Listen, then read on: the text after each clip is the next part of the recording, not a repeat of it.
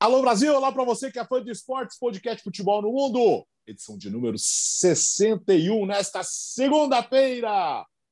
Muita coisa, muito agito mais uma vez no final de semana. A partir de agora, com o Leonardo Bertozzi, com o Gustavo Hoffman, com o Biratã Leal, numa felicidade fora de controle. Mas já, já nós vamos chegar nesse assunto. E aí, Léo, tudo bem? Tudo bem, Alex? Um grande abraço a você, ao Gustavo, ao Biratã, ao nosso fã do esporte que nos acompanha nessa 61ª edição de podcast Futebol no Mundo. Fim de semana quente, de grandes jogos, né? E, de fato, fico feliz que o Biratã esteja conosco aqui em uhum. corpo, alma e coração, porque eu temi um pouco pela, pela integridade dele no fim de semana, mas que bom que tá tudo bem, até porque tem muita coisa rolando e é semana de Champions e Liga Europa e Conference e jogos decisivos e quinta-feira vamos ter muito assunto também. Então, nosso fã de esporte que, se você não ouviu na quinta-feira, podemos agradecer de novo a todas as menções nas retrospectivas do Spotify que foram sensacionais. E continua a gente marcando a gente ainda, então só posso dizer aqui um muito obrigado. Centenas e centenas de mensagens. Muito obrigado. Gustavo Hoffman, como vai? Tudo bem, companheiros? Um grande abraço para vocês, um abraço para o fã de esportes. Reta final de ano, né? Não de temporada do futebol no mundo, né? a gente segue o calendário europeu, né? Já que fala de futebol internacional, a maior parte uhum. do assunto é sempre futebol europeu. Então, nós estamos chegando na metade da temporada, reta final aqui de ano. Em breve, um episódio especial no dia 19. Dia 19, domingo, daqui a dois domingos, um episódio especial ao vivo você vai ver no YouTube. O Miratã Leal, deixa eu ver como está a sua voz. Não, a minha voz tá boa, a minha voz tá boa. Ah. Eu fiquei, eu fiquei discreto. Eu sou discreto torcendo, eu não sou de gritar tanto. Mas. Tá tudo bem aí, né? tudo. Nossa, eu vou dizer que eu terminei o domingo de, com dor de cabeça. É, sabe aquela dor de cabeça de quando você teve um dia mentalmente muito estressante? Porque, uhum. bom, emendou o, o Venezia Verona com, com a Fórmula 1 também, que eu gosto muito tudo, então é muita coisa na cabeça, assim, você fica com a cabeça quente ali, até com um pouco de dor de cabeça, mas eu sinto informar que, assim, pro, pro fã de esporte que vai ficar acompanhando o nosso podcast ao longo da temporada, tudo, que, assim, a temporada vai ter seus momentos legais, tudo, mas o momento, o auge da temporada já, já, já passou. O auge da temporada foi nesse domingo, com o clássico do Vêneto, e tudo que vai acontecer uh, no restante da temporada não vai ter tanta graça, assim, mas a gente continua acompanhando, porque a gente gosta bastante, é bem fanático, é, e também prestando serviço aqui o Fã de Esportes, mas assim, fiquem sabendo que o auge da temporada já passou. Olha aí. vamos, vamos começar a trabalhar.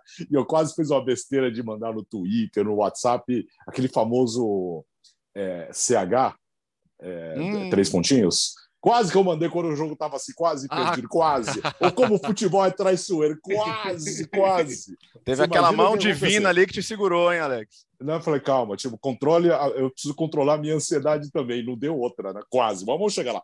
Começamos eu xinguei, a... eu xinguei na hora, quando tava ruim a coisa, eu tava xingando. Vamos começar na Alemanha. É, é, tiver, ó, tá pau, tava pau a pau o campeonato. De novo a mesma conversa, tava pau a pau. Ah, vai acabar em dezembro, vai acabar em janeiro, vai acabar agora, vai acabar depois. Aí chega o clássico. Aí o Dortmund sai na frente.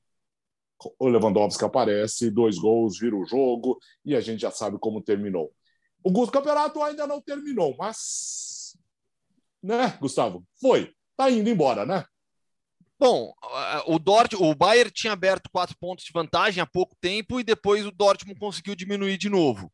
Né? É um Bayern que na temporada teve já alguns tropeços.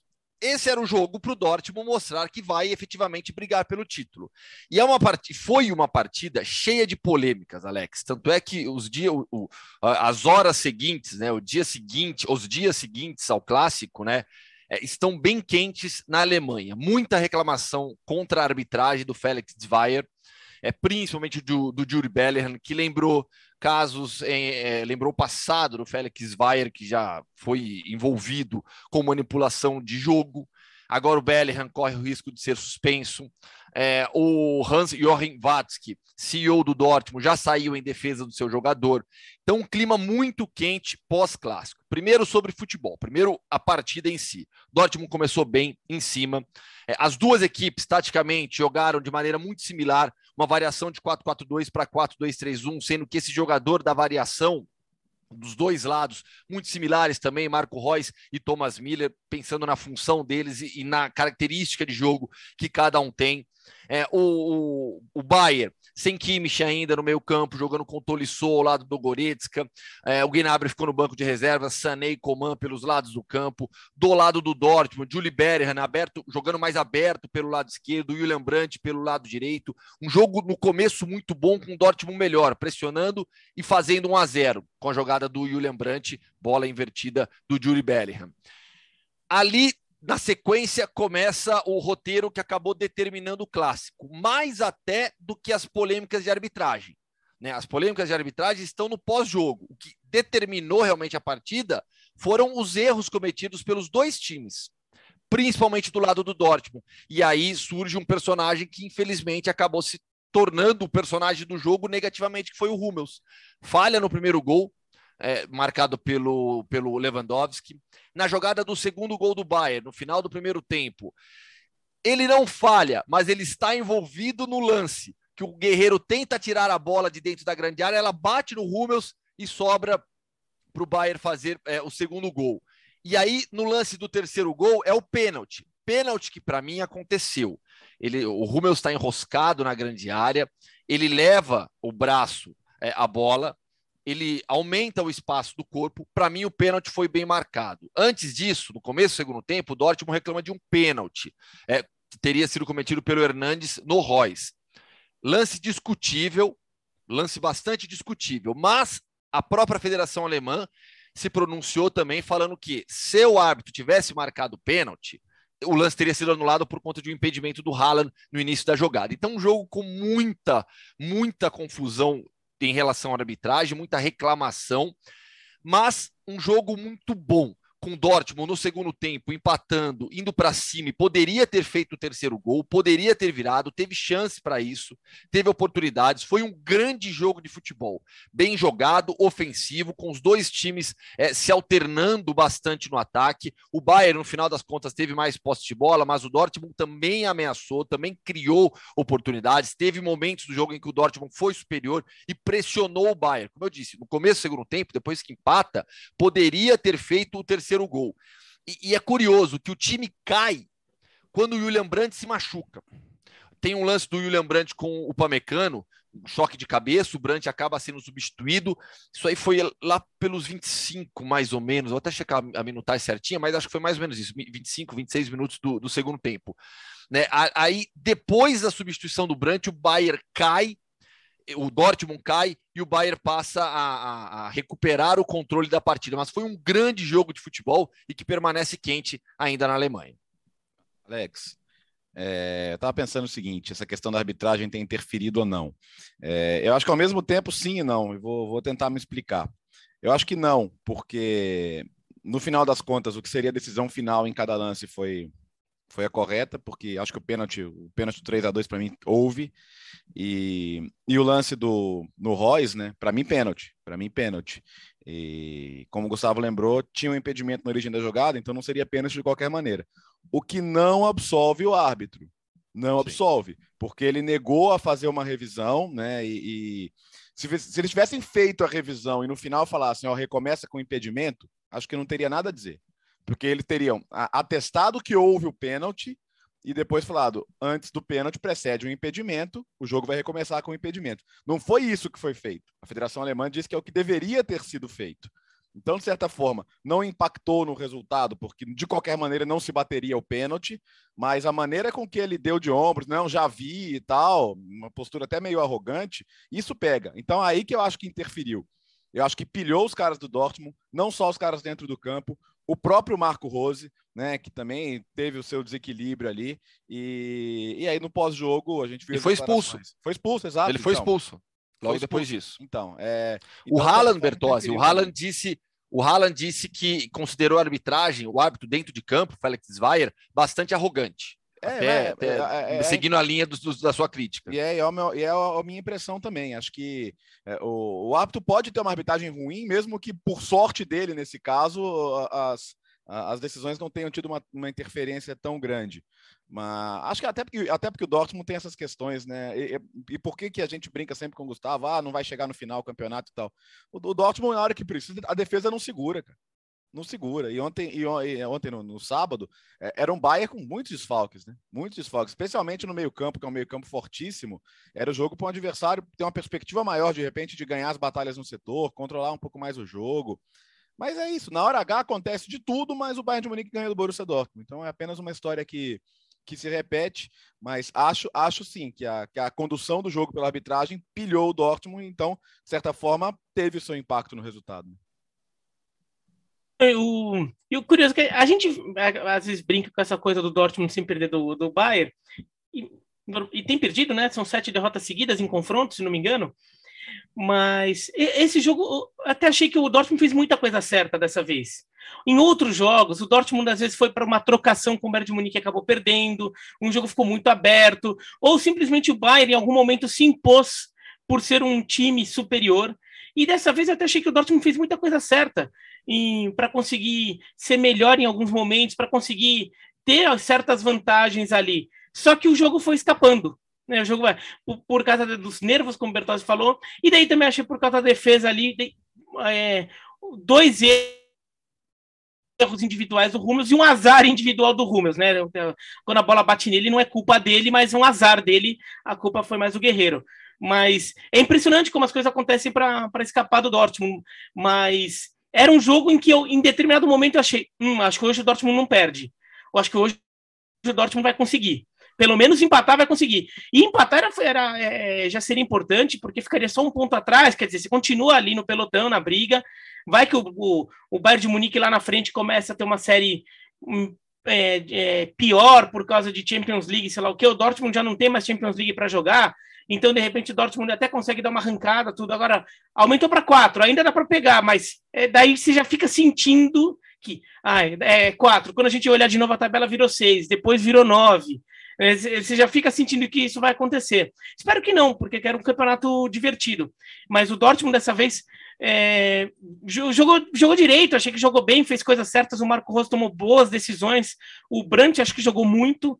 É, sobretudo nos momentos em que o Dortmund estava bem no jogo, o Brandt era o grande destaque do Dortmund para mim, mas de novo escapa e, e de maneiras que parece maldição até, né?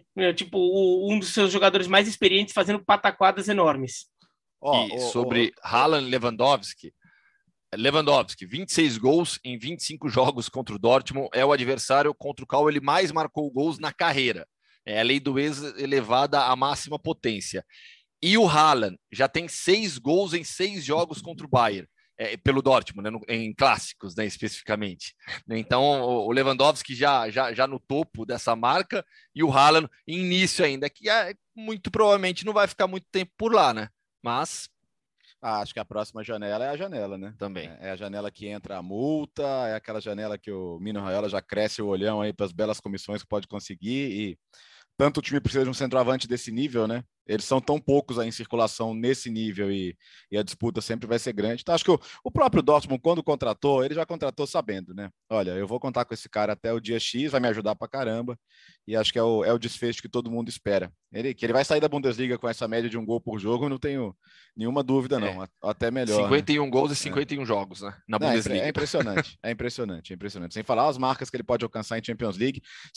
Até porque o próximo time pode, deve ajudar mais. Ele deve ter mais jogos de Champions League. Não é. ser eliminado na fase de grupos, é. como o Dortmund foi agora. Então, essa contagem, pelo menos, a não ser que ele saia em janeiro, que não é provável, é, ele não deve aumentar. Mas, é, é só, só botar a questão da arbitragem, aí o Jude Bellingham, ele, ele foi duro e, como lembrou o Gustavo, ele pode ser suspenso. Mentira, ele não falou, tá? Para mim também, um cara que já foi punido lá atrás por, por manipulação de resultado. Ah, mas foi um suborno de 300 euros para um jogo, ele já pagou. Não importa, cara. Para mim, assim, a coisa. É, e você vê que o jogador sabe, o jogador é esperto, sabe essas coisas, né? Ele é um garoto, assim, mas tá, tá ligado, tá antenado. E, e o pior é que, assim, ele chegou a ser suspenso por seis meses, e em, em, silêncio. Ele simplesmente sumiu das escalas, só porque depois o Die Welt, lá, o jornal, publicou uma matéria com arquivos secretos da federação que descobriu que ele tinha sido suspenso por seis meses. Porque na época ninguém falou nada. O pivô do escândalo era o Robert Reuser, né, o árbitro que aí sim abertamente aceitou uh, uh, subornos para manipular vários jogos, principalmente ali na segunda divisão alemã. Foi um, foi um escândalo do futebol alemão naquela época. Mas eu não tô, eu, eu, não, eu acho que ele não tá errado, não, cara. Eu acho que o cara envolvido num, num, num escândalo como esse, ah, mas um papel menor, ah, mas ele não foi o pivô, não importa. É, é eu acho que ele não tá errado. Ele, ele deve ser punido, né? Mas eu acho que ele não tá errado. O Vatsky disse isso, né? O Vatsky disse que, que ele, na verdade, citou só alguns fatos, citou, é, é não, ele não está inventando nada, ofendendo o árbitro, é a opinião dele em cima do, do que aconteceu no passado com o Félix, Félix Zweier. O problema é escalar, né? Nesse jogo. Mas ele, é, tem, ele tem crescido na, na arbitragem sim. alemã, ele já foi eleito melhor árbitro. É, é, é até, tem, tem, até um artigo legal que foi publicado pelo Rafael Ronstein no, no The Athletic, agora colocando. Não, não foi no, no The Athletic, é um, é um, artigo na Deutsche Welle, acho que foi na Deutsche Welle que eu li, que é, colocando a, a, a, a federação agora em xeque para defender o seu árbitro, porque se tornou uma exposição grande dele agora. Né? O, o, o cidadão tem o direito de ter errado, aprendido com erro e, e adotado a linha correta. Né? Mas é, é, o, você vai punir o Bellingham porque ele disse isso? É, é, complicado também. Então agora, agora, agora a própria federação fica em uma situação delicada em relação ao seu árbitro que vem crescendo internacionalmente. O, o Gustavo, o, o, Bira disse que ficou com a impressão de que dava. Eu, eu vi o jogo praticamente inteiro, eu já fiquei com a impressão diferente. não, tipo, eu achei. É... No, no, não, no começo do segundo tempo eu achei que dava.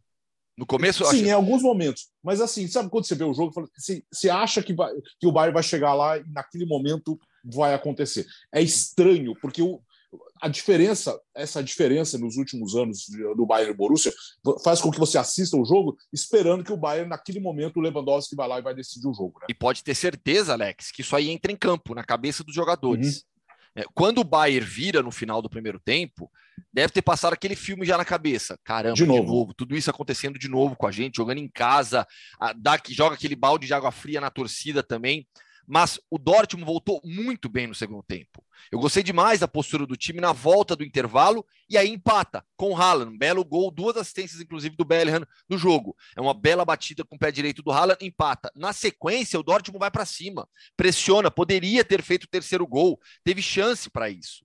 Então, assim, ali no começo do segundo tempo eu achei que dava, mas com a lesão do Brandt em diante, foi no 25 minuto mesmo, até chequei aqui, a, a, o, o Dortmund cai de vez, tem o lance do pênalti, o time se perde mentalmente, o Haaland é até substituído depois ainda, o, Rose, o Marco Rose é expulso, e ali realmente desandou tudo, mais uma vitória do Bayern, com dois gols do Lewandowski, que aí acaba sendo o roteiro de sempre. O, o a, a, parte final do roteiro foi a de sempre, mas a, a, a o meio ali, né, o clímax foi diferente. É, e ainda podia ter sido 4x2. Né, porque ah, o, sim, o, o, gol que o, o, o Tolisso perde. Foi Tolisso, o Tolisso sem é, goleiro. O Tolisso já, perde sem é. goleiro. É... Não, quando, quando ele, ele dispara, eu falei, não, é muito Bayern Dortmund, né? É muito Bayern Dortmund, porque ali em tudo o jogo vai ser 4 a 2 é. e que vai parecer que foi, nossa, um vareio, e não, não tinha sido. É. Mas no final das contas ele chutou errado. E no final das ah. contas, Alex, a rodada da Bundesliga teve o clássico como Sim. principal destaque, mas teve bem mais notícia, né? E, pois é, nós tivemos primeiro, vamos falar do G4, o Bayer Leverkusen é o terceiro com 27 pontos, o Freiburg tem 25, o Leverkusen fez 7 a 1 7 a 1 no Greuther Fürth, mas o destaque é para esse Freiburg no G4, que fez 6 a 0 no Borussia em Gladbach, né, Gustavo? 6 a 0 no primeiro tempo. Não foi 6 a 0 no, só, só no resultado, foi 6 a 0 no primeiro tempo e aí tirou o pé no segundo tempo. Seis finalizações certas, seis gols, 100% de aproveitamento. Bola pelo alto na defesa do Gladbach todas entraram. Impressionante, impressionante. A defesa do, do Borussia Mönchengladbach foi uma peneira no primeiro tempo. Incrível. Toda a bola pelo alto, os jogadores do, do, do, Freiburg ganharam. A gente já destacou o Freiburg aqui no podcast Futebol no Mundo, um trabalho de 10 anos do Christian Streich. É, a gente imaginava o Freiburg na parte de cima da tabela, mas em colocação para a Champions League e efetivamente brigando por vaga em Champions, é uma surpresa. É um desempenho incrível desse Freiburg do Christian Streich, que é um dos maiores nomes na história história do clube. Borussia Mönchengladbach, é, Ad Ruther no comando, depois do jogo pediu, obviamente, desculpas, resultado desastroso, um desempenho desastroso em uma temporada que tem sido ruim. Né, a gente falou do Marco Rose, que deixou o Borussia Mönchengladbach, foi para o Borussia Dortmund, o Ad Ruther, que deixou o Frankfurt, foi para o Borussia Mönchengladbach, temporada muito ruim até aqui. o, o, o Freiburg é a grande surpresa, mas tem também o Union Berlim como grande surpresa. São duas as surpresas positivas dessa temporada. E é curioso, né, que é, ó, na rodada que o, que o Freiburg faz 6 a 0 não é nem a maior goleada da rodada, né? Uma, aliás, uma rodada absurda de gols da Bundesliga, teve 7 a 1 do Leverkusen sobre o Greuther Fürth, que claramente não é time de Bundesliga, né? Não é, é. subiu, mas não estava preparado para jogar a primeira divisão, um único ponto conquistado até aqui, retornará para a Bundesliga 2 em breve. Sobre o Union Berlim, é, vitória por 2 a 1 que derrubou o Jesse March Jesse March não é mais técnico do RB Leipzig. A vitória do, do Union Berlin, do Urs Fischer, que é outro técnico com uma história muito legal, que subiu com o Union Berlin da segunda para a primeira divisão e vai fazendo esse grande trabalho. O Union Berlin que segue vivo na Conference League. Aliás, vai ser um. Eu quase soltei um palavrão aqui, porque vai ser um baita jogo na quinta-feira. Union Berlin na capital alemã contra o Slavia Praga valendo vaga na próxima fase. Se o, o Feyenoord já é primeiro do grupo, se o Union Berlin ganhar, passa. O Slavia joga pelo empate que tem um ponto a mais. Então vai ser um baita jogo esse União Berlim, Slavia Praga, quinta-feira o Fã de Esportes pode acompanhar pelo, pelo Star Plus, os canais esportivos do grupo Disney. Mas União Berlim, brilhante, RB Leipzig vai mal demais. Pior início na história do Leipzig na Bundesliga, só 18 pontos é, depois de 14 rodadas, é o 11 colocado. Jesse March à frente do Leipzig. Teve oito vitórias, quatro empates, nove derrotas. A saída foi em. É, é, como, é que eles, como é que eles chamam? É acordo, acordo mútuo, né? Como um acordo. É, é como um acordo. Estilo, estilo brasileirão. Estilo, exato, é, estilo, estilo campeonato brasileiro. E agora o Leipzig vai em busca de, de um novo treinador. Quem assume interinamente, porque o time joga nessa terça-feira contra o Manchester City já, só isso, né? É o Achim Bayer-Loser, que foi para o Leipzig nessa temporada. Ele era técnico do mais até, o, até a temporada passada. Ele, agora ele estava como assistente técnico do Jesse March, assume interinamente. Não, os nomes ainda não surgiram na, na lista de especulações do Leipzig. O Oliver, Oliver Mintzlaff, que é o CEO, que vai ter que tomar a decisão agora e achar um novo caminho, porque é, o Leipzig sentiu demais nesses últimos tempos com as saídas de Ralf Rangnick, é. Que foi o grande idealizador de todo o projeto, do Julian Nagelsmann, dos jogadores em campo, perdeu a sua defesa principal com o Pamecano, com, com o Konatê, então o elenco foi desfalcado, apesar de ter buscado alguns reforços, e o Jesse March, que vinha sendo muito bem preparado, infelizmente não conseguiu dar conta do recado nessa temporada, que parece cada vez mais uma temporada de transição para o Leipzig por conta de todas essas saídas. Se eu, se eu pudesse tentar adivinhar o futuro, até para ligar os dois assuntos, acho que um Christian Streich, fazendo o que ele está fazendo com o Freiburg e com o poderio que tem a Red Bull, não duvido, não, né? Seria, um, seria uma, uma sacada inteligente. Mas é bom para a gente perceber o que é bom o Julian Nagelsmann, né? É bom a gente ter essa noção do que ele fez com o Leipzig, de levar o time numa semifinal de Champions League, chegar a competir pelo título. Não, tudo bem, não foi até as últimas rodadas, mas chegou a ser o time a mais se aproximar do Bayern de Munique ali numa briga de Bundesliga. E o que ele passou é o que os pilotos da Red Bull passam quase anualmente. Cara, chegou no meio da temporada, não está entregando libera o seu assento que eu vou tentar com outro. É, é, é, esporte, mas é negócio também, né? E eles vêm dessa maneira e, e se o resultado não tá vindo, eles, eles trocam. Mas eu, eu apostaria, porque olha, o, o Freiburg, só para alguns dados que, que, eu, que eu colhi aqui. Nunca um time visitante tinha feito cinco gols nos primeiros 25 minutos na Bundesliga. E olha que tem um Bayern de Munique que poderia perfeitamente fazer isso contra praticamente qualquer um. E, e a única vez que um time estava 6 a 0 no intervalo foi o próprio Gladbach lá em 78 contra o Dortmund. Só que o jogo acabou 12 a 0. Hoje tem essa de tirar o pé, né, segurar a onda, falar já acabou, não me esforçar muito.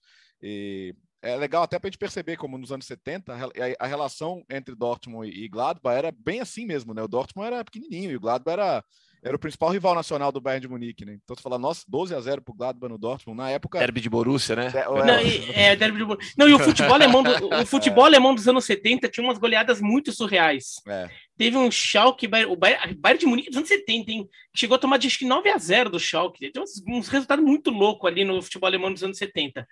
Mas... Aquela história que a gente, assim, sempre vale lembrar, o Bayern, no início da Bundesliga, estava na segunda divisão. Né? O Bayern Sim. não jogou todas, o Bayern nunca foi rebaixado, mas ele não jogou todas as temporadas da Bundesliga, porque no início ele estava na segunda divisão. As duas primeiras, né? A terceira Isso. que ele aparece. É. O Munique 1860, que era o representante de Munique na, na Bundesliga quando a Bundesliga é criada.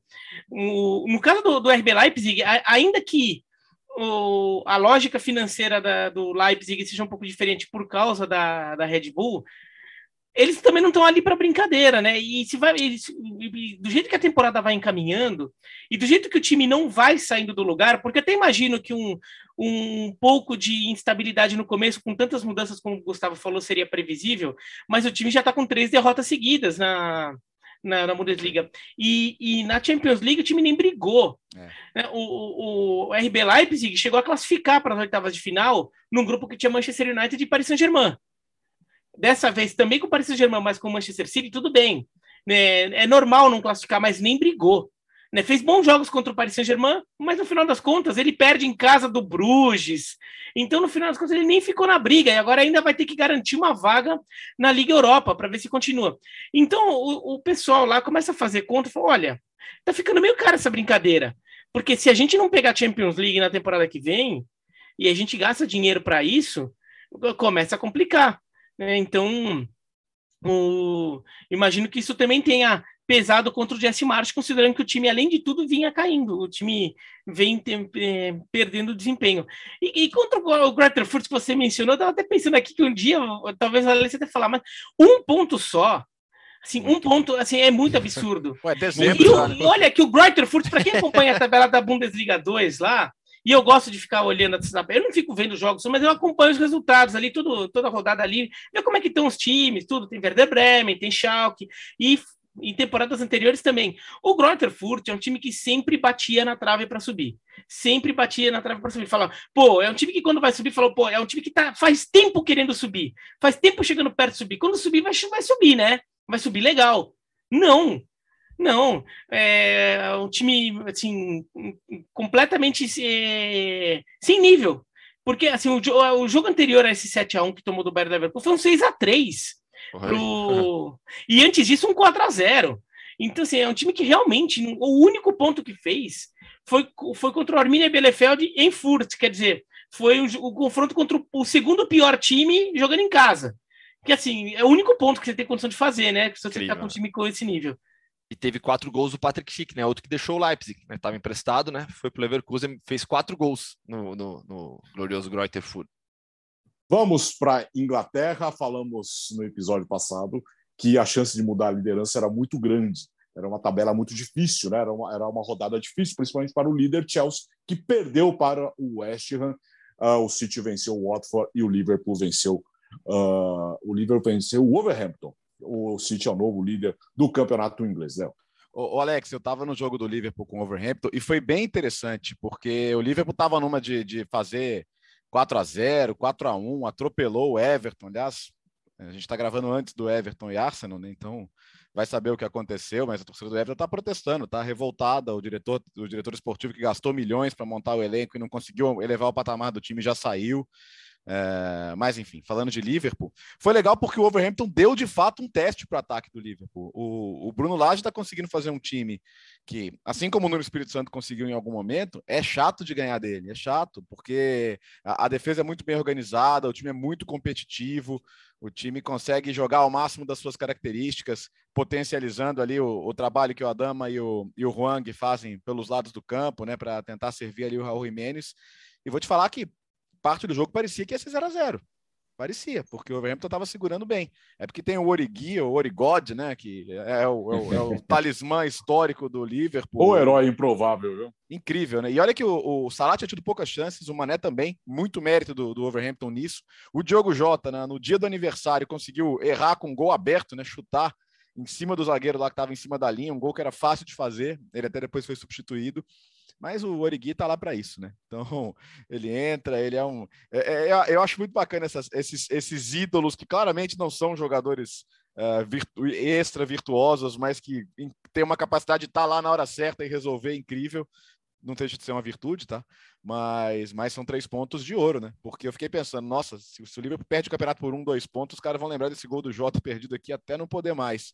E foi uma vitória importante. Foi uma vitória importante. Num dia em que o Chelsea perdeu, e, e, o West Ham é incrível, né? Como, como cresce nesses jogos grandes.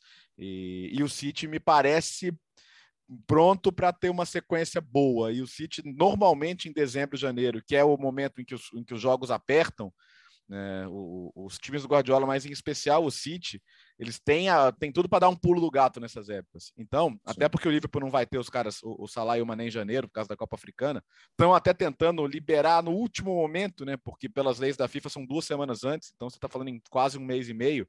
Então eles estão negociando ali para ver se segura até o limitezinho ali mais perto da estreia, mas não é garantido que isso aconteça. Então é importante o Liverpool não perder esses pontos e não perdeu. Mas é legal ver um time conseguindo segurar o Liverpool, porque está longe de ser fácil. Né? É, pois é, e o City, eu, eu estava vendo o jogo do City no Star Plus. Uh, o City controlou absolutamente a partida, vitória absolutamente tranquila, liderança no campeonato. Falando de Star Plus, atenção, dia 10 11 e 12 de dezembro, você terá acesso livre, livre para ver todos os eventos. Ó, e o cardápio, nós já todo mundo já postou, o cardápio de eventos está espetacular, hein? Espetacular. Você vai ver Premier League, você vai ver La Liga, Real Madrid, Atlético Madrid, tem NFL, tem NBA, tem muita coisa. Dia 10, 11 e 12, três dias para você curtir em casa, no seu celular, no seu tablet, tranquilamente, todos os eventos do Star Plus, né, Gustavo? Oh, e vale demais, viu? Para quem ainda não conhece o Star Plus, vale muito. É, você tem um perigo, tem um problema, na verdade. Você corre risco de ficar viciado.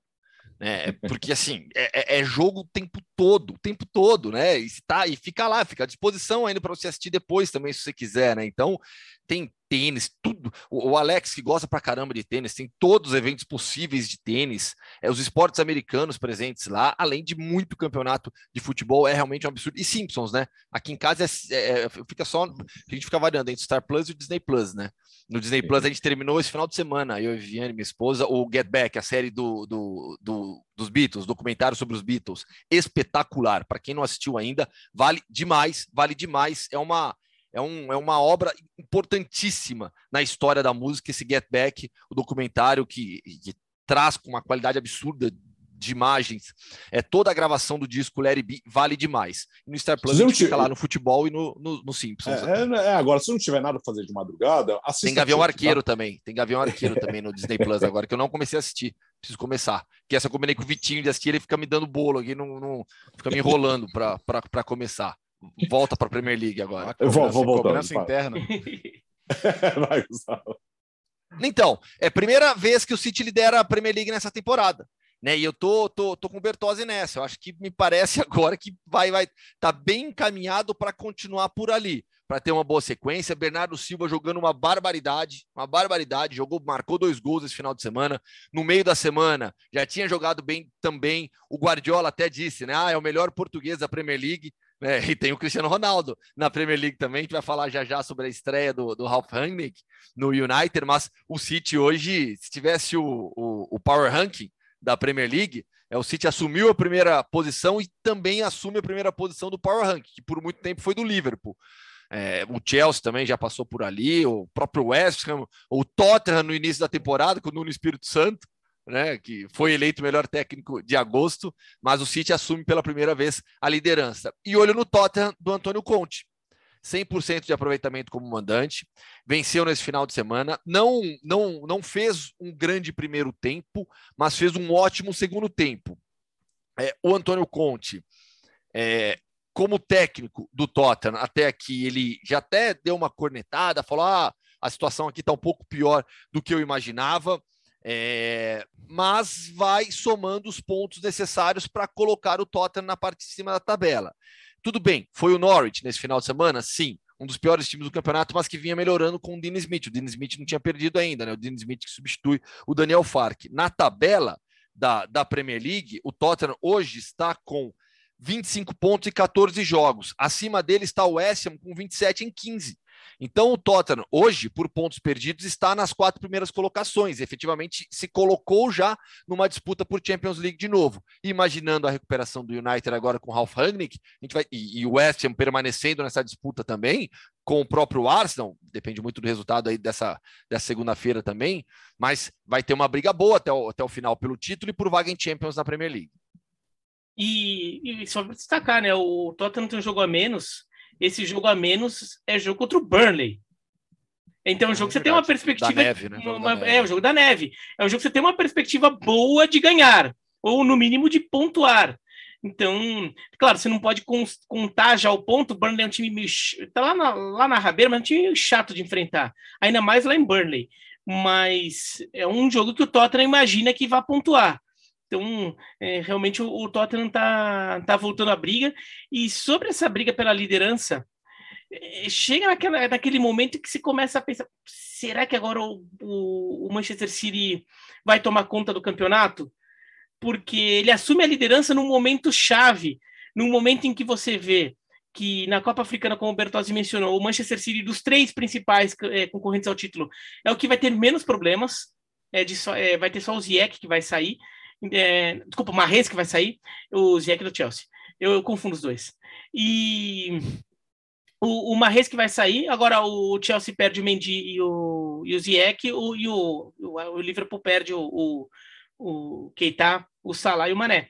Então, o, o, Manchester City perde menos. Já é um time que a gente vê como um elenco mais harmonioso, um elenco que consegue rodar com mais naturalidade, sem perder tanto. E agora a gente chega em dezembro, que vai ter Boxing Day, aquela, aquelas semanas loucas de calendário do futebol inglês em que o Manchester City talvez tenha mais condição de, de rodar, de não perder tanto desempenho, e ainda chega lá em fevereiro, o Chelsea ainda vai ter um Mundial de Clubes que vai se meter no calendário dele.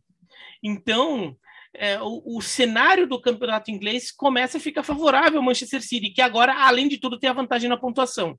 Então, vale ficar atento. Ainda acho que tem briga, mas é, é um momento, pode ser um momento chave do campeonato. Você falou do Burnley, o Burnley perdeu para o Newcastle. Enfim, o Newcastle venceu um grande segundo tempo, o Newcastle 1 a 0. E a estreia do Rangnick? Leonardo Bertozzi, Manchester United 1, Crystal Palace 0, com gol do Fred. Bom, primeiro é, é interessante, né? O Fred era, é, é, um ponto frequente de críticas aqui no Brasil e, e, e o Carrick falava uma coisa durante a semana, cara o cara é um pilar da seleção brasileira, velho. Que a gente pode achar o que for a seleção brasileira aqui, mas a seleção brasileira dominou as eliminatórias, é uma das seleções mais competitivas do mundo, e o Fred é um pilar dessa seleção, cara. Então, acho que a gente tem que olhar com, com olhos mais atentos a ele. Ah, porque não dá tantas assistências, não faz tantos gols, sim, mas olha a posição dele, olha, e olha o que ele ajuda na, na, na, marcação, no combate, a dar substância ali para o meio-campo. Eu acho um jogador interessantíssimo e é muito legal vendo decidido o jogo. Você viu a alegria dele na comemoração do gol ali, né? Agora. Teve dancinha com o Alex é, Telles. Teve, você viu? E mandaram bem. Agora, é, é, é, eu acho importante ser 1 a 0 ser um jogo em que a defesa segurou e que o, e que o time sofre, não sofreu tanto assim. Né? É, United não ganhava duas seguidas desde setembro, né? Vamos lembrar, ainda com, com o Solskjaer. Então, acho que é importante dar tranquilidade. É a garantia de alguma coisa? Dos, todos os técnicos pós-Ferguson, só o Vangal não ganhou na estreia. Então, o Solskjaer ganhou na estreia, o Mourinho ganhou na estreia, até o David Moyes ganhou na estreia. Aliás, quem diria o David Moyes essa volta por cima na carreira dele, tão, tão brilhante que ele está tendo, né? Mas eu acho que era, eu acho que era importante. Um, um, um, jogador que não é unanimidade fazendo o gol da vitória, o time garantindo ali o clean sheet, né? O jogo sem sofrer gol e principalmente vencendo, né? A vitória sempre dá tranquilidade para um começo de trabalho. Eu gostei da estreia. Eu, eu, no horário do jogo, até para o fã de esportes entender, né? Porque você vai falar, ah, o que esse cara tá falando aí? No horário do, do United, eu trabalhei na partida do Tottenham eu assisti o jogo do United nessa segunda-feira pela manhã. Ah, Star, ver, Star Plus é maravilhoso. Fui ver o jogo. Né? Vamos falar, já é já falaram, mas é maravilhoso, pelo amor de Deus. Aí assisti hoje o jogo. Eu gostei da estreia do, do, do Ralph Rangnick. Por quê? Porque no quesito defensivo, é, o Bertozzi já lembrou, o time não sofreu gol. É, o Crystal Palace teve oportunidades, mas o time dominante da partida foi o United. Quem merecia vencer o jogo era o United com maior posse de bola, mais de 60%, o dobro de finalizações do, do, do, Crystal Palace, 16 a 8, mais chances criadas. O Ralf Rangnick montou o time em um 4-4-2, e aí vale, vale explicar. Né? Até, eu até citei já essa questão é, da, da, da posição e da função quando falamos do clássico alemão, né, do Royce e do Thomas Miller, né, vale vale para o United também. Por quê? O time jogou no 4-4-2, né, linha de quatro defensores, tinha desfalques, né, o, o que jogou na lateral direita, o Vambissaca segue fora, o Alex Telles foi, foi titular na lateral esquerda, o Varane segue fora também na, na defesa, jogou o Lindelof com o Maguire, e aí no meio campo é, não tinha o Matite, jogaram o, o, o McTominay com o Fred. Pelo lado esquerdo, começou o Jadon Sancho. Pela direita, o Bruno Fernandes e aí Rashford e Cristiano Ronaldo no ataque. Só que o Bruno Fernandes, sem a bola, ele fecha ao lado. Com a bola, ele é um meia de ligação. O Bruno Fernandes ele abre o corredor pela direita, por isso que o Dalot participou muito do jogo. O Dalot fez uma boa partida, é, é, é, é, aparecendo muito no ataque. E é aí que o Bambissaca vai ser bastante importante. E pelo lado esquerdo, o Sancho não é um meia como o Bruno Fernandes, mas é um atacante que faz muito a diagonal. Também abria o corredor para o Alex Telles pelo lado esquerdo. Então, é, e no ataque, dois atacantes de movimentação. Né? O Cristiano Ronaldo vinha jogando mais como referência como aquele falso 9 de movimentação também, agora os dois, ele e o Rashford, abrindo espaços, buscando o jogo, entrando na grande área para finalizar. Então, o United em um 4-4-2 com essa movimentação dos jogadores ofensivamente, defensivamente uma equipe mais segura. Eu gostei, gostei acima de tudo porque foi o United que é, é, foi superior ao adversário, quis ser superior, com a bola nos pés, não recuou, não deixou o adversário criar um pouco mais. Foi o United jogando em Old Trafford, se impondo. Tem muito a evoluir, mas eu gostei da estreia do Ralph Rangnick como treinador do Manchester United. E o Fred só reforça as palavras do Bertozzi, é, quem que teve um, ah, o Alex Telles, né, também falou sobre isso, né, sobre a importância do Fred. O Fred é, Fred é um jogador fundamental, porque é um, é um, jogador que consegue, com a bola, ele acelera muito o jogo também, sem a bola, é importantíssimo nas coberturas, além da marcação ali na faixa central do campo. E aí, Gustavo, daí a gente vai um pouquinho mais na seara de seleção brasileira do que de Manchester United aqui, mas convenhamos assim que, sobretudo aqui dentro do Brasil, mas na Inglaterra também tem isso. Mas aqui eu vejo mais é uma má vontade da galera com o Fred, né? Tem um pessoal que tem uma ah, má sim. vontade com o Fred. O Fred, por exemplo, eu nem acho que o Fred seja, nosso titular absoluto da seleção brasileira, jogador imprescindível, mas ele é um jogador importante que às vezes faz bons jogos que não são reconhecidos. Ele jogou muito bem contra a Argentina, por exemplo, é, que assim, a atuação do Fabinho chamou mais atenção, mas ele também fez, teve uma grande atuação naquele jogo.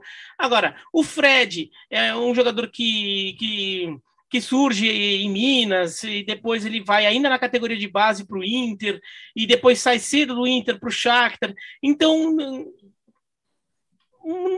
ele não ganhou tantos defensores aqui dentro do Brasil. Sim, Pessoas para defender é, o espaço dele. Né? Daí eu falo, inclusive, na imprensa, mas também na torcida, em tudo, tudo quanto é lugar. Ah, e assim, por exemplo, é, para entender que não é fácil, e não estou já agongando, não. Basta ver o Gerson, que foi para a França, que é um campeonato uhum. que é intenso, mas não tanto quanto a Premier League, e esses primeiros meses foram de, em tremenda dificuldade de adaptação. Ele até teve uma grande semana agora com dois gols, e, e puxa, tomara, que, e tomara que cresça, tomara que cresça, porque eu acho que o potencial técnico está ali. Mas só para entender que não é fácil. Mesmo o começo do Fred na Premier League não foi simples. O Fabinho, que acho que hoje é um jogador que se discute menos, né? É, todo mundo entende que o Fabinho é um jogador de altíssimo nível. Nos primeiros meses de Premier League, o Klopp segurava ele. Ele falava: não, não é o momento ainda. Ele não está dentro dos mecanismos do time, das exigências do campeonato. Eu, eu, eu vou saber a hora certa. E, e isso aconteceu.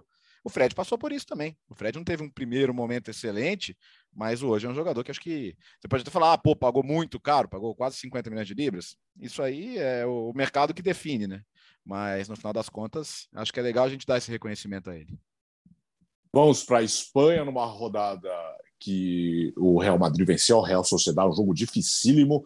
Vinícius Júnior fez o primeiro gol, vitória por 2 a 0. E na mesma rodada, o Atlético Madrid perdeu em casa para o Mallorca, o Barcelona perdeu para o Betis.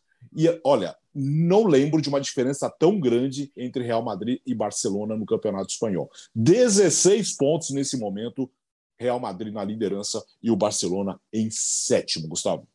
39 pontos para o Real Madrid, 16 jogos. Sevilha na segunda posição com uma partida a menos, 31 pontos. O Betis assumiu a terceira posição com 30, 16 jogos. O Atlético de Madrid tem 29 pontos, 15 jogos. A Real Sedá, 29 pontos, 16 jogos. O Barcelona é só o sétimo, tem o Raio Valecano ainda na sexta posição com 27 pontos em 26 jogos. E o Barça, 23 em 15. Hoje são 16 pontos de vantagem para o Real Madrid diretamente sobre o Barcelona. Tem uma partida a menos. Se ganhar, vai para 13 pontos. Alex, eu estou para dizer para você que hoje é a diferença das equipes. Talvez não num confronto direto, mas hoje é a diferença das equipes. Um Real Madrid bem estruturado, sabe o que quer, com um treinador já experiente, um time que vem evoluindo e que quando perde o Benzema no início do jogo, tem o Vinícius Júnior para ganhar a partida da, o jogo desse final de semana foi do Vinícius. É, em outros já foi do Benzema, já foi do Vinícius, já foi dos dois. O Real Madrid perdeu o Benzema no início da partida machucado, entrou o Jovic, que meteu a tabela com o Vinícius e fez o segundo gol ainda. Quando as coisas funcionam, o Jovic, criticado, entra, faz gol e assistência. Vai jogar provavelmente contra a Inter, que o Benzema está fora. Volta contra o Atlético de Madrid, muito provavelmente. O clássico no próximo final de semana, que o Fã de Esportes vai acompanhar no, no Star Plus mas é um Real Madrid que troca as peças hoje e que funciona. Rodrigo foi titular, não foi o Asensio. Então você consegue rodar algumas peças do elenco. Não é um elenco com tanta profundidade assim. É, o Real Madrid tem um, um, um, aspecto positivo do Real Madrid nessa temporada: poucos desfalques, poucas lesões. Pode, podem reparar que o time titular do Real Madrid tem sido repetido com boa frequência. Começou a temporada com problemas, né? É, é, é, Modric, Kroos ainda com, com, alguma dificuldade, mas Bale, Hazard já, já são carta fora do baralho. E aí você tem ali é, algumas trocas de peças, mas a base do time está ali, está jogando sempre. Né? E isso ajuda em uma campanha tão forte como essa de La Liga. Agora realmente bicou para cima. E aí, e aí é legal ver que é, muita gente discutiu, né? Ah, mas o Sérgio Ramos, o time tinha que ser mais grato e tal. Pô, o Sérgio Ramos já vai ser, já eh, demorou para estrear e já vai ser desfalque agora na Champions League. Sim. Tudo bem que é esperado aí depois de um período mais longo, né? Que o jogador volte, sinta, não é nada fora do previsto. Mas você vê que, e ainda mais olhando o acerto que foi o Alaba, o que tá, o que tá jogando o Éder Militão é, é brincadeira, né? O Éder Militão é assim, é, é, ele tem tudo para ter uma carreira como o Roberto Carlos teve, como o Marcelo teve, de ser o cara que vai ser, vai jogar na linha de defesa do Real Madrid por 10 anos. É, é impressionante o que ele está jogando, é impressionante. Então, e, e, esse, e, é legal ver essa, essa espinha dorsal brasileira do Real Madrid, só, só com caras que hoje são indiscutíveis, né?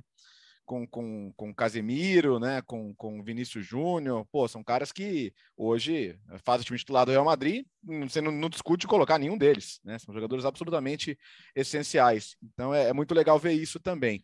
E da rodada, só queria destacar, porque ah, o Barcelona perdeu, o Betis ganhou, né? O Betis é o terceiro, é. o Betis do Pellegrini que foi muito bem no, no, no, segundo tempo, percebeu que o Barcelona estava perdendo o meio-campo, não estava conseguindo controlar o jogo. Ele põe ali o William Carvalho, dá mais força ao setor e, e consegue uma vitória muito marcante. O Barcelona estava ali meio dando um all-in na Champions, talvez, né? A, a, escalação mesmo deixando alguns jogadores importantes no banco. O Frank De Jong, por exemplo, que é fundamental, depois entrou. É, isso dá para entender, dá para entender sim, porque é uma grande decisão que, que, o, que o Barcelona tem contra o Bayern de Munique no meio da semana, mas que não se tire nada de mérito. A gente já chegou a falar aqui do como é legal ver Betis e Sevilha pau a pau no alto ali, né, no, no, no, na parte de cima da tabela, brigando por Champions League, mas é uma grande vitória do Betis. Agora, eu, eu já estou começando a ir para aquela direção de que, puxa, seria legal ter todo mundo embolado ali, né? Sevilha, Real Sociedade, Atlético de Madrid. Não, esquece. O Real Madrid do Ancelotti está mostrando uma solidez e uma capacidade de, de, ganhar jogos em situações não tão confortáveis que eu, eu acho que esse, esse, esse caminho para Valdebebas ali, para o Real Madrid, está ficando um pouquinho mais tranquilo. É, tá, tá dando pinta que vai ser um campeonato até fácil em algum é, em determinado momento vai ficar com uma vantagem bem grande, porque o time já não perde mais de novo. Teve aquele momento de instabilidade que o, que o Gustavo já mencionou na edição passada do podcast, se não me engano, mas agora não tem mais, já, já tem uma sequência de vitórias ali, pelo menos cinco vitórias seguidas. E, e o time jogando futebol sólido, ele perde o Benzema e ganha do mesmo jeito. O Militão, eu arrisco dizer que foi o melhor jogador do Real Madrid nesse jogo contra a Real Sociedade. Ele não perdeu nenhuma pelo alto e ainda deu uma assistência para o Vinícius Júnior fazer o, o, o, terceiro gol no finalzinho, que o Vinícius Júnior acabou perdendo, mas foi um lançamento espetacular do Militão, que ele pega a bola, ele ganha a bola, e pega, é, é, ele ganha a bola no alto, depois ele, no embalo, vai, ajeita e tum, manda para o Vinícius Júnior e, e, não foi um chutão, foi um lançamento mesmo.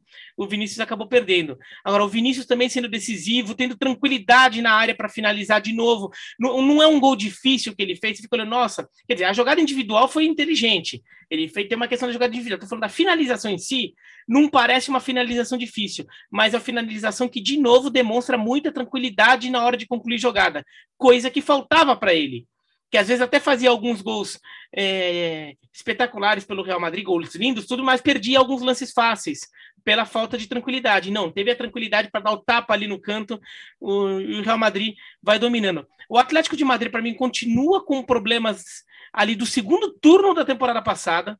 é um time que tem muita dificuldade de, de, de se impor. É, é um time que você vê que muitas vezes conta com, com momentos de improviso de alguns jogadores é, e a qualidade técnica superior para conseguir ganhar os seus jogos. Neste jogo, inclusive, fez um gol é, na marra, fez um gol na marra que o Matheus Cunha ali fazer, empurrando a bola com a sola do pé, caído no chão para a bola entrar, porque o time não consegue fazer um jogo mais natural. É, tem que ser tudo tá, sofrido. E daí, é, duas bobeadas na defesa, é, uma delas ali num desespero, quando a defesa inteira sai, ela vai lá para o ataque, acaba tomando um contra-ataque o, o, gol do Cubo e perde em casa do Mallorca, né, que é um resultado que o, que o Atlético de Madrid não podia conceber e vai, vai ficando para trás numa temporada que está se desenhando preocupante, porque a vaga nas, no mata-mata da Champions está difícil. Eu, inclusive, eu vejo como dos três que estão brigando entre Porto, Milan e Atlético de Madrid, o Atlético, para mim, é o que eu tenho, eu vejo com menos chances de passar para as oitavas. Então, um, um, ele não depende só dele, ele tem que ganhar fora de casa e ainda depende de um outro resultado. Então, temporada preocupante do Atlético, apesar de estar em quarto lugar. Então, pelo menos a vaga na próxima Champions ele está garantindo. É, o Barcelona está mais preocupante nesse aspecto. E só para concluir, o Barcelona tem um jogo a menos, mas qual que é esse jogo a menos? O jogo a menos é contra o Sevilla em Sevilha. É um jogo a menos complicado. É aquele jogo a menos que você não conta muito com os não, pontos. Não é o Talvez Burnley, você né? ganhe. Se ganhar, você ganha, beleza, você comemora, ótimo. Mas você não faz a conta já, não, não, esses aqui a gente ganha. Não, não é que nem o Tottenham com o Burnley, que pelo menos umzinho ali eles já estão contando. Vamos para a Itália numa rodada que nós temos um novo líder, que é o Milan, venceu a Salernitana. Destaque para a Inter, que foi para Roma e venceu a Roma por 3 a 0 três gols no primeiro tempo. Um grande jogo entre Nápoles e Atalanta, a virada da Atalanta por 3 a 2 Era mais o grande destaque. O grande, grande destaque, nós vamos deixar para o finalzinho do italiano. Antes de você, Léo. Pois é, Alex, é, dois grandes jogos no sábado. A vitória da Inter sobre a Roma 3 a 0 o jogo já resolvido no primeiro tempo, e, e a virada da Atalanta 3 a 2 sobre o Napoli. A Atalanta é, tem é, 22 pontos de 24 possíveis como visitante, sete vitórias e um empate. Absurdo o que o time do Gasperini faz fora de casa. Não chega a ser surpreendente, até por esse retrospecto e porque o Napoli estava com muito desfalque. O Napoli deu muito azar, né? É, é, azar ou questões de preparação física, e já não sei, não, não tenho conhecimento interno para dizer, mas é, Fabian Ruiz, Insigne, Koulibaly, todos machucaram no meio da semana contra o Sassuolo. E já naquele jogo, o Napoli estava ganhando de 2 a 0 e tomou o um empate.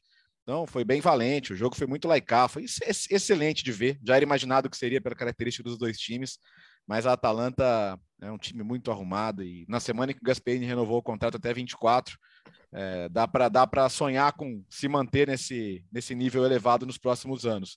O Milan ganhar a Salernitana era, era o esperado, era o óbvio. A Salernitana realmente é um time muito frágil e, e deve cair. Agora, a, a, autoridade com que a Inter venceu a Roma, em que pese que a Roma, e, e, e aí não, não acho que seja só desculpa do Mourinho, de fato, acho que a, Roma não tem um elenco top 4, é, pode até sonhar em brigar, mas acho que ainda falta alguma coisa, e, e o trabalho do Simone Inzaghi é notável, né? Vamos lembrar por que, que o Conte foi embora? Me prometeram que o time ia melhorar, estão falando em vender jogadores, é, não tinham nem vendido o Lukaku ainda, hein? O Lukaku foi vendido numa, numa coisa de ocasião, mas venderam o Hakimi, não iam poder fazer grandes investimentos, e ele falou: ó, é, me prometeram que o time ia melhorar. É, se for para ficar assim, não quero ficar. E é até curiosíssimo depois ele pegar o Tottenham, mas enfim, isso é outro assunto. E o Simone Inzaghi falou: para mim é uma chance, né? A Lazio tem um teto. Eu entendo que ele bateu no teto com a Lazio, que foi para uma Champions League, para uma oitava de final de Champions League. Quer dizer, para mim é uma chance e tanto. E ele mergulhou nessa chance e, cara, a Inter está jogando muito bem. Então, é tanto que se discute já renovar o contrato dele, um contrato que começou há, menos de meio ano, para garantir que esse cara fique lá até 25, talvez. É, é, é para mim, como trabalho de técnico, que o Gasperini já não é mais surpresa, né? Mas como trabalho de técnico nesse momento, é o que eu destacaria na Itália. Muita gente achou que era um fim de ciclo na Inter, e hoje acho eu que desse bolo aí, a Inter é o time mais preparado para ser campeão. Acho que o Milan pode sofrer um pouquinho com com falta de profundidade ali em algumas posições. O, Alex, o Milan com 30. Antes... Não, diga, diga, diga. Não, é só, é só para só dizer que a diferença do líder Milan para a Atalanta, que é o quarto colocado, apenas quatro pontos. A Atalanta, com essa vitória, entrou na briga pelo título. Antes do Biratã brilhar, eu não quero uhum. me alongar aqui, é, eu quero só fazer uma defesa ao trabalho do professor Cheva. Por quê? Porque o começo do Andrei Shevchenko tem sido complicadíssimo. Né? São quatro partidas à frente do Genoa. Mas quem que tá atacando ele, ele Gustavo? Coitado. Não, porque as pessoas podem olhar lá, quatro jogos, três derrotas e um empate. Falar, caramba, esse aí é o Andriy Shevchenko da seleção ucraniana. Mas olha só, é, nesse final de semana, perdeu para Juventus, em Turim. Ele não tinha nove jogadores. Nove desfalques. Quase que um time inteiro né, para fora. E aí ficou complicado. Os outros jogos que ele perdeu, Roma e Milan. Tomou um 3 a, tinha tomado 3 a 0 do Milan na rodada anterior, no reencontro dele com o Milan. E empatou com o Udinese 0 a 0 Não marcou gol ainda. Tem esse problema também. São quatro jogos, nenhum gol marcado até aqui. Mas tomara que o, que o Cheva consiga. É, é na próxima rodada tem Derby de la Lanterna. Tem a, o Derby de Gênova. Genoa e Sampdoria. Então ele vai, ele vai pegar esse jogo com uma pressão grande já por conta dessa sequência de resultados. Tomara que, que consiga consiga o resultado contra a Sampdoria para ter um pouco mais de tranquilidade e que recupere seus jogadores, né? Nove desfalques. E, e olha, que, que, que, é um jogo para levantar. faz uma péssima campanha também. Né? E o presidente está é um preso. Jogo... É. Então, isso que é um jogo. Falei que é um jogo para levantar. A Sampdoria vem mal. É, a Sampdoria só não está mais no buraco porque o Verona fez o favor de perder para a Sampdoria recentemente. Então, é, o problema é que o Genoa já está no buraco, né? É, então, mas a Sampdoria tá. É, é o Genoa com uma vitória cola na Sampdoria. É um confronto direto é, na luta contra o rebaixamento. Então, é uma vitória acessível ali ao, ao Genoa do Shevchenko, mas é complicado porque o time, o time é meia boca mesmo. Né? O time ah, é limitado. É, e o Genoa aqui escapou aí nas últimas rodadas na temporada passada. Uh, ô, Bira, 30, não, menos de 30, vai, 27, 28, estava 3 a 0 3 a 0 para o Veneza, 3 a 0 Olha só o que aconteceu no segundo tempo, virou para 4 a 3. Inacreditável a grande vitória uh, do Verona, né, Bira? É, o, o, que é mais incrível é que se você vê o segundo tempo, não é que o Verona chegou queimando no segundo tempo ali, aumentou a pressão e ficou jogando ali, massacrando, massacrando. Não, o, o segundo tempo pareceu meio natural. O, Verona foi jogando, ele consegue um gol num frango do Romero. O Venezia também está atacando um pouco, de repente sai, daí o Venezia tem um jogador expulso e sai o gol no pênalti. E de repente o Verona vira o jogo com uma certa naturalidade, nem precisou forçar, não teve aquele momento de blitz, super pressão ali em que o, em que o Verona fica martelando, martelando, martelando, massacrando o Venezia até conseguir arrancar a virada. Não veio com naturalidade. O que também chama atenção de como o, daí aquela cornetada básica, né? De, de do primeiro tempo do, do time, né? O, o Verona no, no primeiro tempo. É, o time dormindo em campo. Teve um gol do Venezia que foi, foi, falha de comunicação lá do Davidovich com o Montipol, o goleiro. Um ficou, deixou para o outro, outro deixou por um. O atacante do Venezia lá foi lá, se meteu, pegou a bola e fez o gol. É, o, o, o, e aí, se fica olhando, né? O Verona tem uns momentos que ele joga e se fala: olha, é um time que briga por vaga na, na Liga Europa. E realmente parece, ó, o zagueiro da Juventus fez jogo duríssimo contra o Milan em Milão, chegou a abrir 2 a 0 é, empatou com o Napoli em Nápoles, agora vai pegar a Atalanta, a gente vamos ver o que, que acaba acontecendo nesse jogo. É, é um time que faz jogos duros contra os times fortes, mas se você pegar na parte de baixo da tabela, contra os últimos sete colocados, venceu dois, empatou quatro e, e perdeu um. Esse, a derrota foi para a Sampdoria, que eu mencionei agora. Então, é um time que tem dificuldades contra esses times mais fracos e por isso que vai ficando para trás, mas é um time interessante, é um time que vem com trabalho ali com ainda continuidade do trabalho do Juric, atual técnico do Torino, que é um discípulo do Gasperini. Então, o Verona, de alguma forma, é, bebe nessa fonte da Atalanta do Gasperini. É, teve o de Francesco que foi contratado no começo do ano, não deu certo, foi demitido depois de três jogos, mas o Igor Tudor, que era auxiliar do Pirlo, assumiu, mas ainda mantém aquela estrutura de jogo. A ideia de jogo continua muito parecida com aquela do, do, do Juric das duas temporadas anteriores que o Verona fez bons anos. Então, é, é vai, é, claro, a Atalanta é a grande referência nesse aspecto, mas esses times menores da Itália que estão mostrando o serviço, acho que o Verona merece ser mencionado junto com o Sassuolo, uhum. que já chamou atenção já há mais tempo, mas o Verona está entrando nessa. O Bolonha está aparecendo também nessa temporada bem, ainda que o Bolonha seja um clube de mais tradição, mas que faz tempo que não, não faz uma grande campanha. Ô, Biratan, então, faz, um, faz uma, uma escala de rivalidade aí. Claro que o Vicenza é o rival mais sentido, mas onde que, onde que o Veneto, até para entender o tamanho da virada, é, onde então, que o Veneto é, entraria? É, porque é clássico do Veneto. É. Eu até acho que, assim, daí eu teria que, que entrar no coração do torcedor do Venezia, mas eu imagino que seja aquela rivalidade que o Venezia tem mais rancor do Verona do que o contrário. Tá. Mas existe entre Verona e Venezia. É que o principal rival do Verona é o Vicenza, ele é disparado, o Vicenza é o grande rival. E eu acho que daí as, as rivalidades que vêm depois, vai. O, o, o Kievo acho que acabou ganhando um, terri, um terreno porque o, Kiev, porque o Venezia faz muito tempo, fazia 20 anos que o Verona não jogava com o Venezia. Sim. 20 anos que eles não estavam na mesma divisão. Então isso também pesa. O Venezia chegou a falir nesse período né, e recomeçar lá de baixo. Então deu uma esfriada. Ainda que entre Verona e Venezia tenha uma rivalidade, vai das, dos alinhamentos políticos das, da, das torcidas organizadas das duas equipes. Isso é um fator que, que contribui. Mas o Kiev virou um adversário direto do Verona em vários, vários, vários campeonatos recentemente. Então acabou criando uma rixa com o Kiev. Né? Depois acho que vem o Venezia e depois vem a Atalanta. É, existe uma rivalidade entre Atalanta e Verona. Bergamo e Verona nem são tão distantes, mas porque são clubes que historicamente ficam em parte parecida da tabela. Não é o que tem acontecido nos últimos anos, mas se você for ver a história, são dois times que quando estão na Série A, em geral jogam para fica do meio para baixo da tabela, ou quando estão na B, estão jogando para subir. Uhum. Então são times que brigam muito próximo da tabela e são duas torcidas barra pesada. A torcida do, do da Atalanta também é uma torcida complicada e não tem rivalidade de alinhamento político no caso, mas é uma, é uma torcida barra pesada que pô, já teve interrupção de jogo da Atalanta no passado por causa de ação da torcida. E, e o Verona foi campeão italiano em Bergamo contra a Atalanta. Né? O jogo do título foi contra a Atalanta em Bergamo. Então, Verona e Atalanta é sempre um jogo quente também. Então, a gente, inclusive, vai ver agora, nesta semana, um Verona e Atalanta de novo. O grande momento ah, grande momento Verona no podcast Futebol no Mundo, né?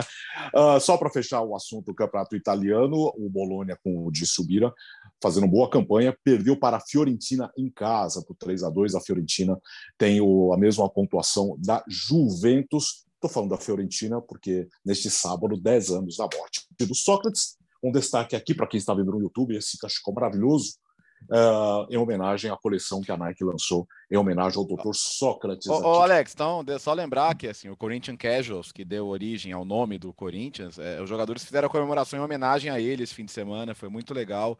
É, chegou até um amistoso aqui em 88, né, do Corinthians com o Corinthians Casuals e, e ele, por alguns minutos, vestiu a camisa do, do Casuals. Ele jogou um tempo em cada time. É, é exato. E, e, como é um time amador, né, é, é, ter, ter, o Sócrates ligado à sua história de algum jeito é, é gigantesco, né, cara? Então eles se orgulham, Sim. assim, até hoje daquele momento. Saudades, doutor. Agora vamos fechar o podcast Futebol no Mundo, né, Léo? Com o quê? com ele, hoje que vamos voltar para o âmago dele, do mundo Hoffman. Vamos bem profundo agora, na Estônia. Temporada do campeonato estoniano acabou. Segue o, igual o nosso calendário aqui, por conta do frio, não tem como. É, vários países ali na, na, no norte da Europa é, mantêm o calendário assim. É o caso da Estônia, cujo campeonato nacional terminou nesse final de semana com o clássico. Como que funciona lá? Tem, tem turno, retorno, e aí você tem fase final da competição. E aí, com isso, tivemos dois clássicos nessas últimas rodadas entre o Levadia e o Flora. São as duas equipes principais de Tallinn, que é a capital da Estônia. Eles fazem o derby de Tallinn. Nesse final de semana, 2 a 2 o Levadia é, vencia por 2 a 1 até o finalzinho do jogo. O Flora empatou já nos acréscimos. No final das contas, a temporada terminou com o Levadia tendo 78 pontos e o Flora 77. Foram cabeça a cabeça brigando até o final. O Levadia Tallinn conquistou o seu décimo título nacional, três a menos do que o Flora Tallinn. Qual foi a grande importância desse título? Há sete anos, o Levadia não ganhava o campeonato nacional. O Flora vinha, vinha tinha conseguido abrir vantagem nesses últimos anos, essa disputa pelo título, por conta dessas últimas conquistas. Nesse final de semana, 2 a 2 é, clássicos nessa reta final, emoção até o final, e o grande destaque da equipe é um jogador georgiano, que é ídolo nacional por lá, ele se chama Zacaria Beglarishvili. Foi o artilheiro do Levadia Tallinn com 24 gols. E para onde vai o Levadia Tallinn agora nas competições continentais?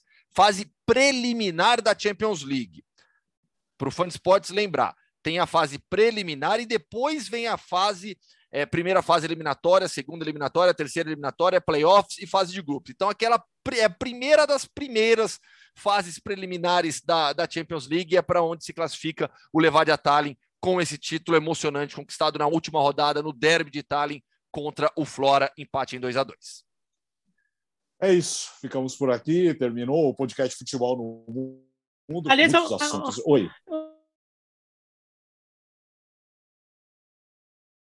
rapidinho, não, falando das alternativas, você falou do Cerro Portenho, né, que perdia por 2 a 0 para o Guarani, Sim. foi buscar com dois gols nos acréscimos o, o Cerro Portenho do Tique Arce, uhum. né, o ex-lateral direito de Grêmio e Palmeiras como técnico, levando o título paraguaio, o Campeonato Paraguaio, que é uma atração do Star Plus. Ontem teve a final do Equatoriano também, o jogo de ida. O Independiente Del Valle ganhou de 3 a 1 do Emelec, dois gols de Sornossa, aquele Sornossa. Ah, e, e, Aliás, tem muitos, e, tem muitos campeonatos sul-americanos no Star Plus. Erro do Bozelli, né? Bozelli, que tá, que tá uhum. muito bem por lá.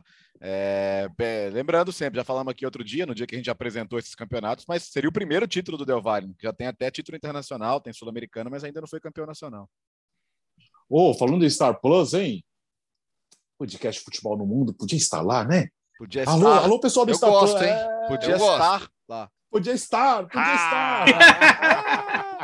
Ah, podia ser garoto, um plus lá. É o um plus a mais, diria o outro. É, é, não, não para. bom, é, bom, o comercial está feito, o lobby também. Valeu, valeu, Léo, boa semana aí. Valeu, turma. Quinta-feira com muita Champions, hein? Passando a régua na fase de grupos. Gustavo? Valeu, fã de esportes. E na tela dos canais esportivos da Disney, na quinta-feira, muita Europa League, muita Conference League com jogos decisivos para fechar, passar réguas de todos os classificados no Star Plus também, tá? Não esqueça. É, tchau, Bira.